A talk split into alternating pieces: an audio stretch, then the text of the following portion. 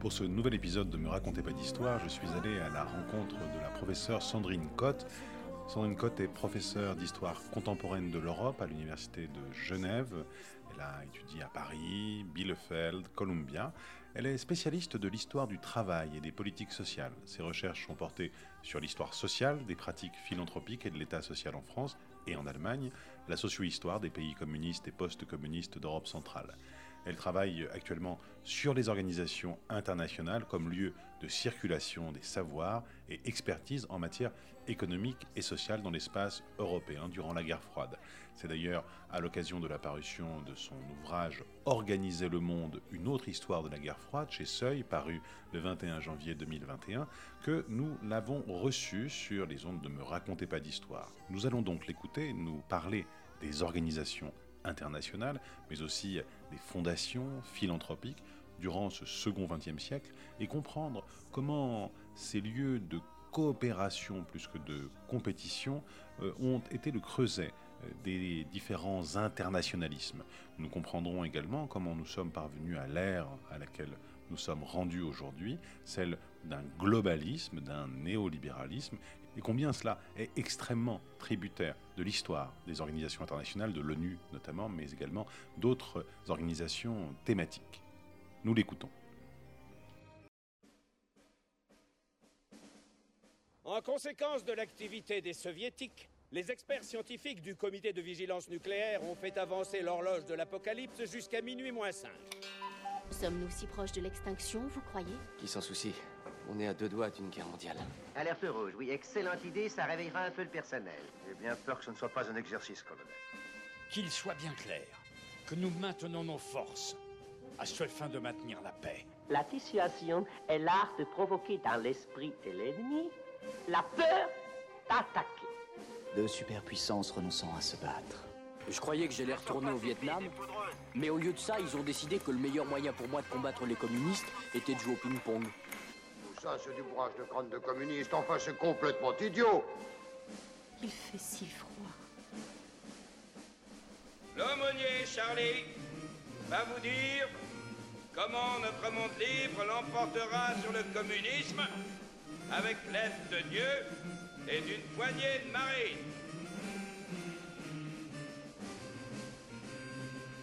Me racontez pas d'histoire, l'émission qui n'est pas là pour vous endormir. Sandrine Cotte, bonjour. Bonjour. Euh, Vous êtes euh, l'autrice euh, d'un tout nouveau livre paru aux éditions du Seuil, à un titre mystérieux qui, qui nous met en, plein au cœur de ce tumulte du XXe siècle, Organiser le monde, une autre histoire de la guerre froide. Donc, il est paru au Seuil tout dernièrement dans la collection L'univers historique.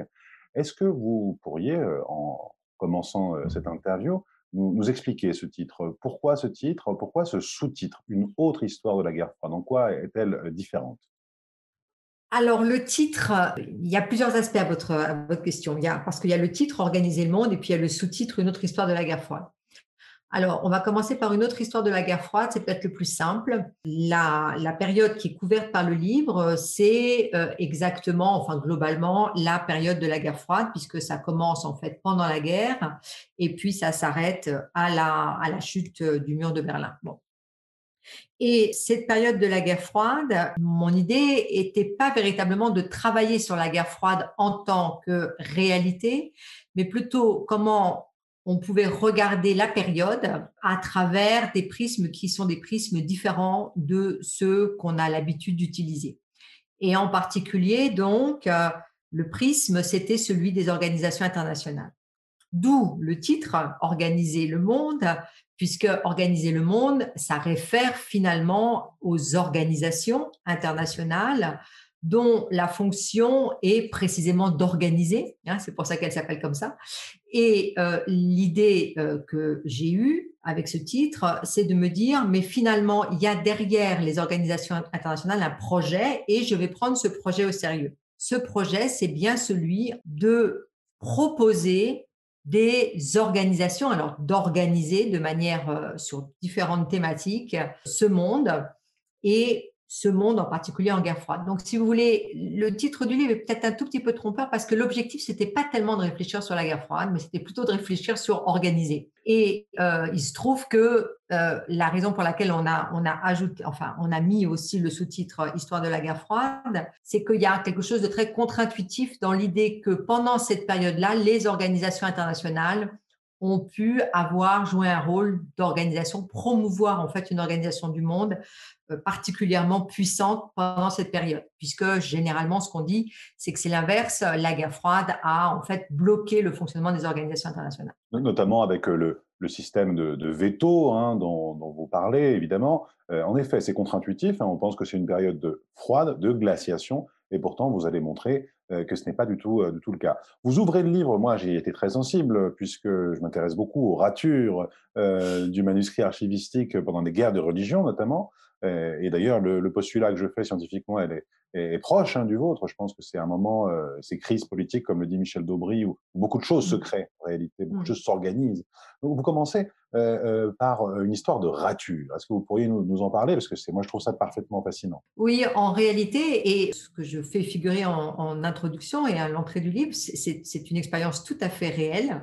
C'est-à-dire, euh, je regardais les documents de l'Organisation internationale du travail, en fait, essentiellement pour euh, m'intéresser à la façon dont l'Organisation internationale du travail parlait avec les pays socialistes. Et donc, David Morse, qui dirige à ce moment-là euh, le bureau de l'Organisation internationale du travail, qui est un, qui est un, Américain, qui a travaillé avec, avec Roosevelt, donc qui est quelqu'un qui sort du New Deal, de cette période donc de l'histoire américaine très progressiste se rend en Pologne et en Tchécoslovaquie et, il rencontre donc euh, ben, des dirigeants euh, communistes. Et donc, on s'attend à ce que ce soit euh, vraiment la guerre froide, évidemment, qu'ils ne puissent pas se parler, que ça ne marche pas. Et en fait, en réalité, d'abord, primo, il semble que David Morse ait été très bien accueilli dans ces pays, en Tchécoslovaquie et en Pologne communiste, et puis que lui-même ait eu une appréciation plutôt assez positive de ce qui se passait. On est en 49, janvier 49.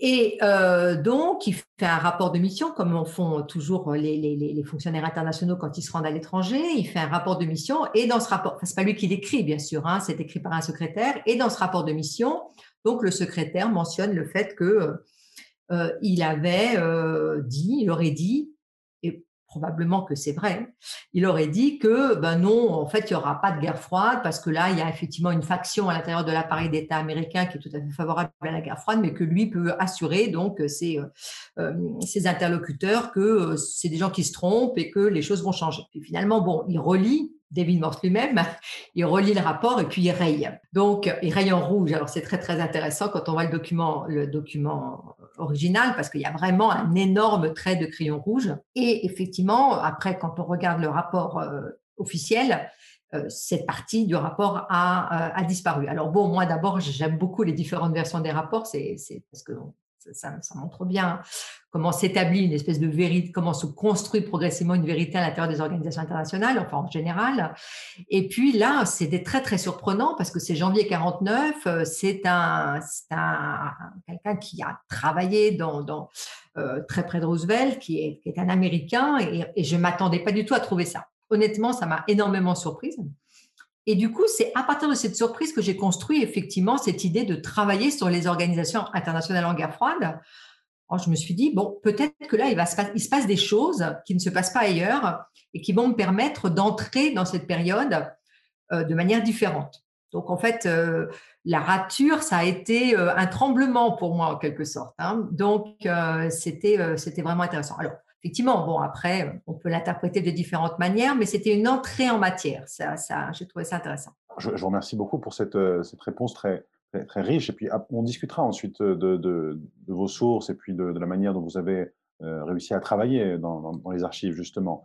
Euh, ce qui, m'a, frappé, ce qui est surtout intéressant, c'est que vous, vous ne commencez pas en, en 47. Vous allez, vous allez commencer avant cela, en essayant de vous intéresser à une administration pas très connue, euh, l'administration des Nations Unies pour le secours et la reconstruction, qui, qui commence euh, pendant euh, la guerre à, opérer un certain nombre de missions. Et vous dites, ce euh, personnel-là, les missions de ce personnel-là et l'idéologie qui sous-tend cette organisation-là mmh. va finalement traverser les organisations internationales durant euh, tout le, second XXe siècle. Est-ce que vous pourriez nous, en parler un peu?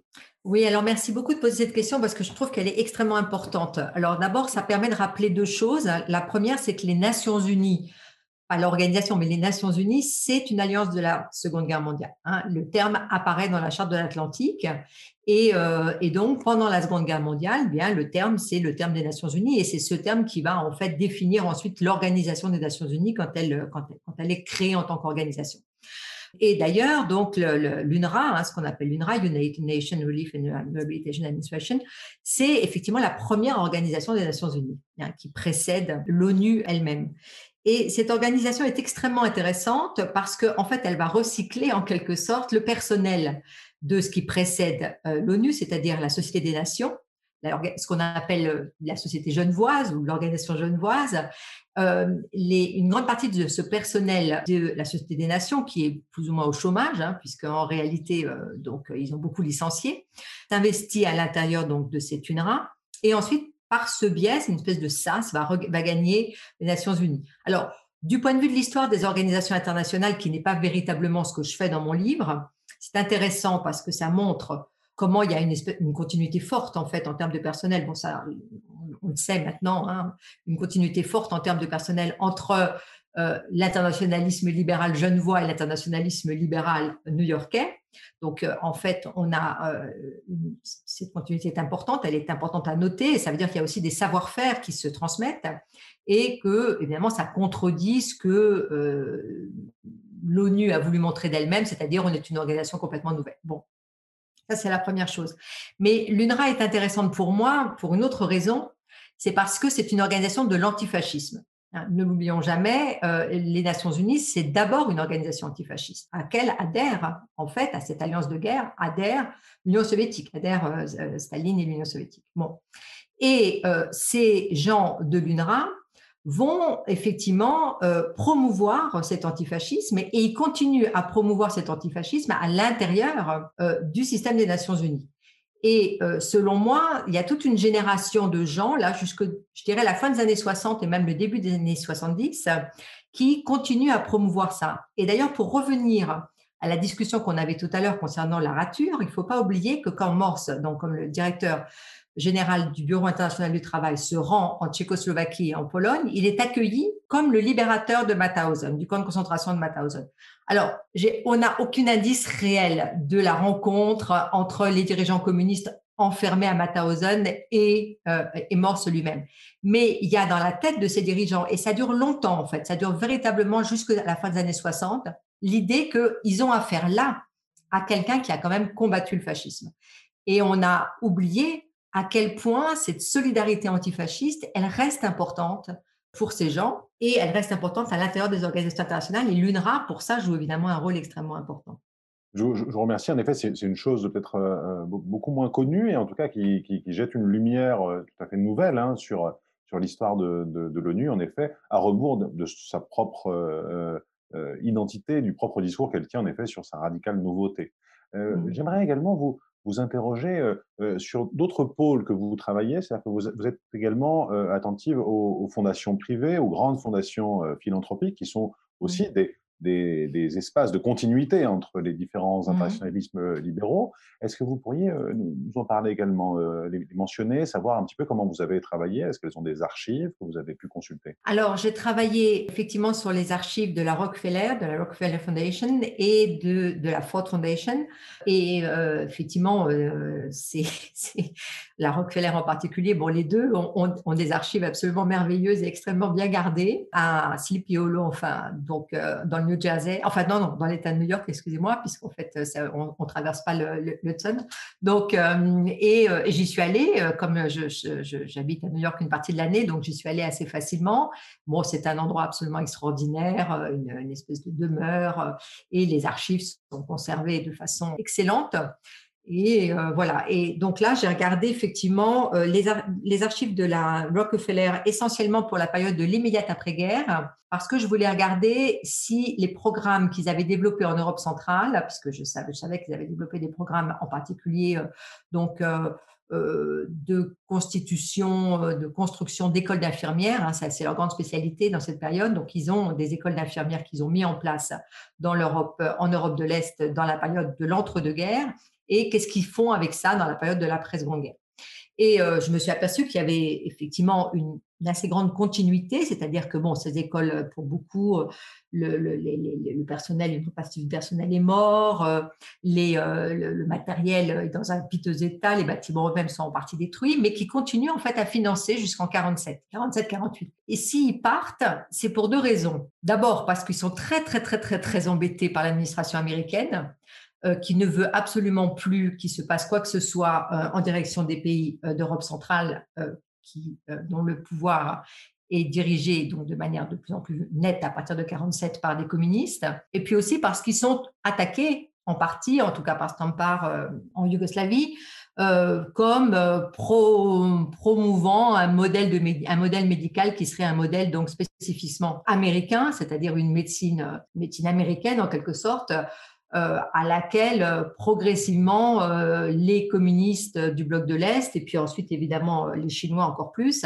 vont opposer une médecine préventive plus proche de, la population et, et, et d'un type, type différent. Donc il y a ces deux raisons pour lesquelles en fait ils partent, mais ils sont remplacés d'une certaine manière, enfin avec un petit décalage chronologique néanmoins, par la Ford Foundation, par la Fondation Ford. Alors là, la Ford Foundation, elle a, elle, elle a un objectif complètement différent, qui est vraiment un objectif de combattre le communisme. Et c'est extraordinaire la manière, euh, donc, la transformation en fait de ce combat contre le communisme. Donc au début, ils veulent vraiment combattre le communisme, et pour ça, donc ils veulent euh, convaincre les, une partie des élites de ces pays de se rendre euh, aux États-Unis dont euh, pour eux, ça ne fait strictement aucun doute que s'ils y vont, ils vont être immédiatement convaincus par euh, le, caractère extrêmement supérieur donc, du modèle capitaliste américain. Et euh, donc, qui est-ce qu'ils invitent dans leur pays Qui est-ce qu'ils fournissent donc des bourses et ils, négocient ces bourses avec les gouvernements d'ailleurs communistes. Et on peut se demander pourquoi les gouvernements communistes acceptent. Alors, bon, c'est une autre discussion. Donc, ils commencent avec les Polonais dès 56 euh, pour euh, donc euh, emmener ces élites dans les pays chez eux pour les inviter. Et ils veulent surtout donc inviter des professeurs d'université qui enseignent les sciences sociales parce qu'ils pensent que comme ça, ils vont rentrer et puis ils vont diffuser donc une autre manière de regarder les sociétés. Ça, c'est, ça, les années 50 hein, et le début des années 60. Et puis progressivement, ça change. C'est-à-dire progressivement, cette idée que on va euh, convaincre euh, ces euh, gens du bien, de, la supériorité du modèle en fait capitaliste libéral et en particulier aux États-Unis, devient non mais finalement ils nous offrent quand même des choses qui sont pas inintéressantes. En fait, on, on trouve des choses intéressantes chez ces gens. Donc, on va essayer de regarder ce qu'il y a d'intéressant dans ce que font en fait ces élites communistes dans leur propre pays, et puis de les convaincre que peut-être il y a des convergences avec ce qu'on fait nous, et de travailler sur ces convergences. Et donc, d'une certaine façon, avec cette idée, bah, de les dissuader du modèle révolutionnaire en travaillant sur les convergences. C'est tout un tas de programmes, de programmes de bourse, évidemment, toujours les mêmes programmes de bourse, mais aussi euh, ils financent des très très gros programmes de management, donc de formation en fait des cadres de ces pays pour euh, conduire les entreprises, manager, etc. Et là, euh, ils font ça en particulier en collaboration avec les organisations internationales du système onusien, en particulier donc l'OIT, l'Organisation internationale du travail, et l'ONUDI, l'Organisation des Nations Unies pour le développement industriel. Alors, je, vous remercie beaucoup. Et d'ailleurs, euh, cela m'amène à une autre question, puisque vous parlez de, concurrence entre les différents pôles que sont les organisations internationales. Justement, vous, venez d'en citer euh, quelques-unes. Quelle est finalement cette, concurrence? Est-ce qu'elle est qu'elle échappe euh, aux logiques de concurrence entre les deux grands? Est-ce qu'elle a sa propre logique et est-ce qu'elle peut également, d'une manière ou d'une autre, créer une forme d'émulation entre les différents pôles que sont en effet les, agences thématiques euh, internationales? Mmh. Oui, il y a une concurrence entre les différentes agences de l'ONU. Il y avait déjà une concurrence d'ailleurs entre la Société des Nations et l'Organisation internationale du travail dans la période de l'entre-deux-guerres. À partir du moment où vous créez euh, des institutions, elles entrent euh, souvent en concurrence les unes avec les autres. C'est une concurrence pour les ressources, bien sûr. Et cette concurrence ne, recouvre pratiquement pas en fait des concurrences de guerre froide. Hein. même si par certains égards, effectivement, dans l'approche des problèmes, on peut dire que il peut y avoir des formes de divergence idéologique. Mais en fait, la plupart du temps, c'est pas véritablement des formes de divergence idéologique. La plupart du temps, c'est plutôt des formes, des formes de réponse aux problèmes.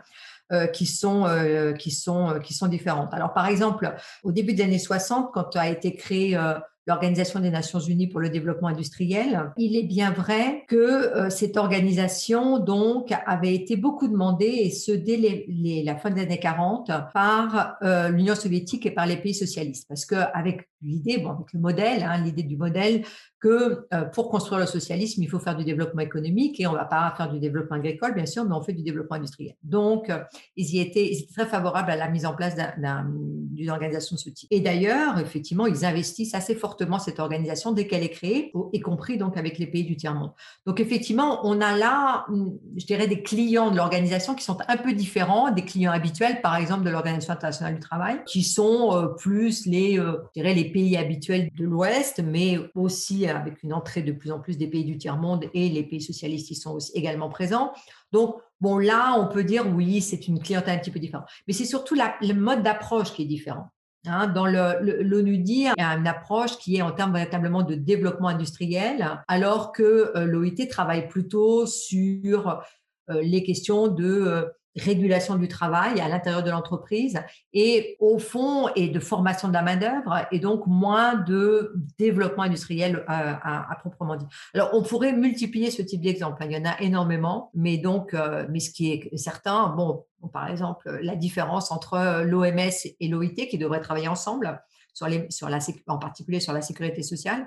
Théoriquement, ce sont deux organisations complètement complémentaires sur la question de la santé. Or, jusqu'à aujourd'hui, elles euh, travaillent très peu ensemble. Et alors là, c'est pas du tout pour des questions, je dirais, rien à voir avec des questions idéologiques, mais c'est vraiment euh, euh, du fait des types d'expertise qui sont développés dans les deux organisations. D'un côté, on a des médecins et de l'autre côté, on a des actuaires, donc des gens qui font de la sécurité sociale. Et ceux qui font la sécurité sociale, ils ont une vision extrêmement différente de, euh, bah, des médecins. Et puis en plus, ils ne sont pas financés par les mêmes groupes. Hein, et euh, bah, on sait très bien qu'à l'OMS, dès le départ, il y a eu quand même un gros financement des firmes pharmaceutiques. Bref, donc en gros, ça fait. alors qu'ils devraient travailler ensemble parce qu'on ne fait pas de médecine sociale si on n'a pas de sécurité sociale, et ben en fait, ils ne travaillent pas ensemble. Et du coup, évidemment, c'est assez, c'est un frein au développement de la médecine sociale à l'OMS. Alors, vous avez également une approche dans votre cinquième chapitre autour de ce troisième internationalisme. Vous dites que voilà, les organisations internationales, euh, au moment de la guerre froide, euh, vont favoriser l'émergence sur la scène internationale euh, des pays récemment décolonisés et mmh. vont permettre d'avoir une audience, vont permettre justement de, formaliser le corps de doctrine qui qu'on appelle celui du tiers-monde ou du troisième mmh. monde. Est-ce que vous pourriez nous, nous, en parler? Ah oui, alors ça c'est extrêmement important parce que souvent quand on parle du tiers-monde et de la guerre froide, même ceux qui prennent le tiers-monde véritablement au sérieux, euh, il le voit quand même comme un espace où se traitent d'une certaine manière les conflits qui ne peuvent pas se traiter en, Occident euh, ou euh, dans les pays du Nord. Et donc, on, y, on parle beaucoup de guerre, de proxy wars, comme disent les Américains. Hein. et il n'y a pas...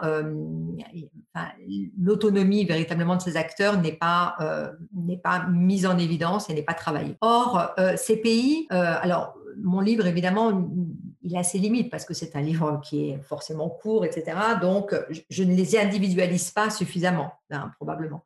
Néanmoins, ce qui est, quand on les regarde du point de vue de l'ONU, puisque c'est ça mon, mon, espace d'observation, ce qu'on observe, c'est plusieurs choses. D'abord, contrairement à ce qui a souvent été dit, ils n'entrent pas sur la scène internationale dans les années 60. Ils y sont présents à travers l'Inde en particulier ou les pays d'Amérique latine très clairement dès le début et ils jouent par exemple un rôle extrêmement important, par exemple les Chiliens ou les Indiens, euh, sur la définition des droits humains, enfin des droits de l'homme, et ce donc euh, bah, dès, euh, la Déclaration universelle des droits de l'homme, où, contrairement à ce qu'on a tendance à penser, ce n'est pas les soviétiques qui ont poussé pour l'introduction des droits sociaux et des droits économiques, mais c'est bien les représentants des pays nouvellement décolonisés et qu'on appellera ensuite les pays du tiers-monde.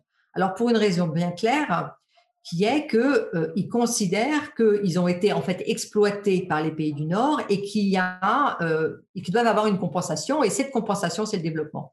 Et donc contrairement à ce qu'on dit de nouveau, deuxième erreur souvent, euh, c'est pas les pays du Nord qui ont proposé le développement aux pays du Sud, c'est les pays du Sud qui ont commencé d'abord par réclamer ce développement comme un dû en fait, comme une espèce de compensation à la colonisation. Donc euh, ça c'est une chose euh, extrêmement importante et donc ce sont des acteurs qui sont des acteurs importants, d'autant plus importants que par exemple pour l'Inde et pour les pays euh, d'Amérique latine encore plus, eh bien ils étaient déjà présents dans les organisations internationales dans la période de l'entre-deux-guerres, parce que là la, la, Grande-Bretagne avait réussi à faire à faire passer l'Inde comme un État, euh, en fait, avec un propre droit de vote euh, dans euh, l'organisation, dans, dans, la Société des Nations. Et puis, bon, les États d'Amérique latine étaient de toute façon déjà indépendants et donc ils siégeaient de manière, de manière autonome. Alors, ce qui est intéressant, c'est qu'ils ont un savoir-faire international déjà, parce que l'internationalisme, hein, enfin, ou le, le fait de siéger dans une organisation internationale, ça s'apprend. Hein, c'est pas si simple. Donc, ils ont déjà un savoir-faire euh, qu'ils arrivent à mobiliser. Alors, ça, c'est la première, la première chose à dire qui est très, très importante. Euh, ces pays vont être très, très vocaux pendant toute la période sur, en particulier, les droits de l'homme, contrairement à ce qu'on dit. Et euh, ce qui est intéressant, c'est que dans la, ce que j'appelle, ce que certains historiens américains ont appelé la naissance en fait des droits de l'homme dans les années 70 et ce que moi j'appelle en fait la, réinterprétation des droits de l'homme dans les années 70, en fait, euh, effectivement, ce qui se passe à ce moment-là, euh, c'est que euh, les puissances occidentales, pour des raisons assez évidentes, en fait, réintroduisent les droits de l'homme, et là, pour le coup, comme une arme de guerre contre les pays, de, les pays socialistes, enfin les pays du bloc de l'Est, mais en leur retranchant donc la dimension droits sociaux, droits économiques. Et c'est à ce moment-là dans ce même contexte que les pays du tiers-monde, en fait, euh, réaffirment la volonté de disposer de ces droits à travers donc une déclaration très importante, enfin, qui est, dont, l'importance a été euh, véritablement retravaillée récemment par, euh, par l'historiographie, euh, ce qu'on appelle le nouvel ordre économique international, avec donc des, vraiment des propositions extrêmement fortes de, nationalisation, en particulier des ressources, euh, de contrôle des multinationales, etc. Et euh, cette proposition de nouvel ordre économique international, elle est une espèce d'aboutissement de ce que on connaît relativement bien, c'est-à-dire le mouvement des non-alignés. Et encore une fois, donc il faut être bien clair, il s'agit absolument pas, il s'agit bien d'une voie spécifique, qui est la voie spécifique des pays du tiers-monde, avec leurs préoccupations spécifiques. Et c'est en aucun cas, donc, euh, une manipulation, comme parfois c'est mon, enfin, dans une historiographie très ancienne, comme ça a pu être dit, une manipulation, par exemple, de l'Union soviétique, de ces pays-là.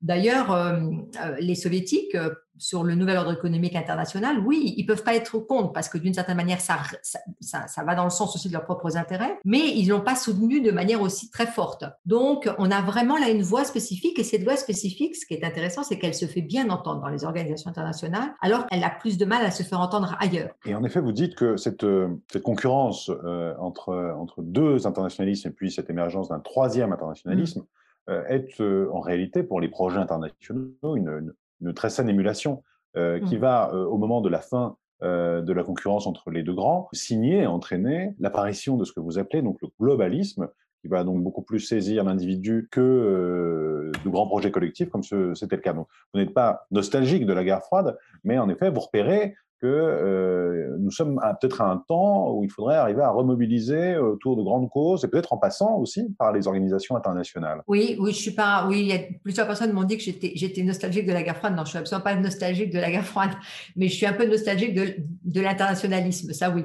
Euh, euh, donc, et la guerre froide a été un moment dans lequel a pu se déployer ces internationalismes pour des raisons qu'on n'a pas le temps de, développer, mais, dont on a donné quelques éléments. Alors, euh, le globalisme, oui, euh, c'est en gros, c'est ce que d'autres appelleraient le néolibéralisme, mais j'utilise ce terme parce que je le trouve, disons, un peu moins chargé par rapport. Et puis bon, ça reprend le terme américain et c'est une référence en fait au, livre de Queen Slobodian euh, qu'il appelle The Globalist, que je trouve un livre intéressant pour ça.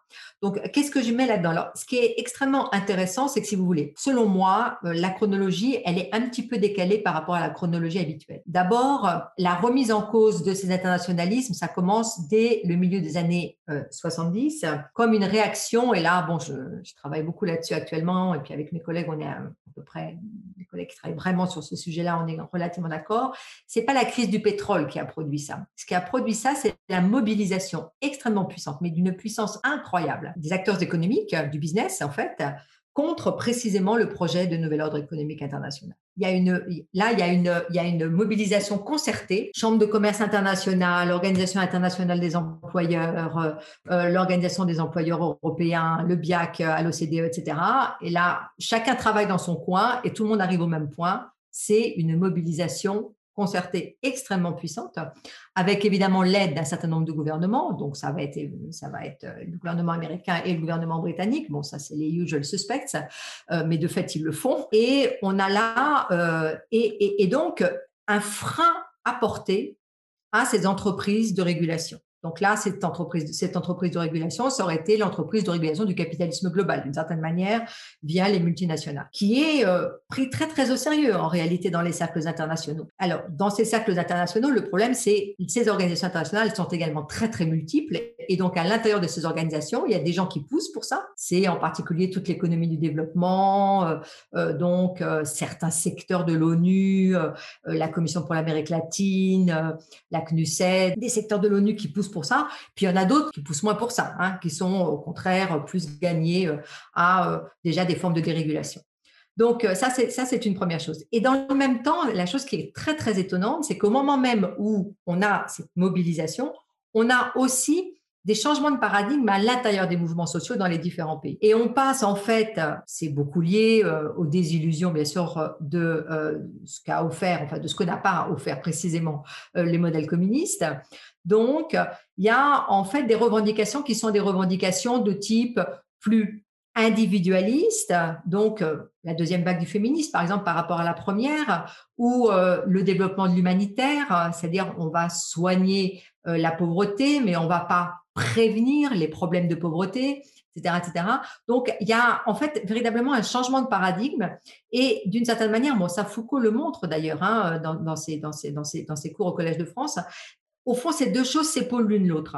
Je ne dirais pas que, enfin, ce serait évidemment absurde de dire que euh, c'est le business qui a produit en fait euh, les nouveaux paradigmes dans les mouvements sociaux. Mais en réalité, les deux vont ensemble. Ce qu'on appelle le néolibéralisme s'alimente en fait de ces changements de paradigme dans les mouvements sociaux. Et là, c'est vraiment la fin du caractère, euh, je dirais, alors ça, ça s'effondre pas tout de suite, hein, mais disons, c'est la, c'est la fin de l'ascension de la possibilité d'une alternative au, euh, au, modèle capitaliste et libéral. Alors, je vous, je vous remercie et ça nous, ça nous, permet de nous replonger un peu dans votre, dans votre œuvre. Vous avez été euh, une historienne de, Bismarck, euh, mais également beaucoup de la société allemande, de la protection sociale, du communisme au quotidien, comme vous le dites également euh, dans un de, de, vos ouvrages. Vous avez dirigé de nombreux euh, numéros de, de revues, notamment euh, pour, pour Genèse, euh, que j'affectionne particulièrement, sur ces questions-là. Ce qui est intéressant, on, vient de parler de communisme au quotidien. Et là, là, vous avez regardé également les organisations internationales au quotidien et en variant les échelles. Donc, avec l'échelle nationale pour la Yougoslavie,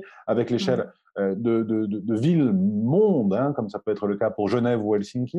Qu'est-ce que ça vous a apporté, ces, ces, ces changements d'échelle? Est-ce que vous avez repéré le travail concret et quotidien euh, de, telle ou telle organisation ou tel ou tel sommet euh, euh, à ce moment-là? Oui, moi je suis une historienne du social.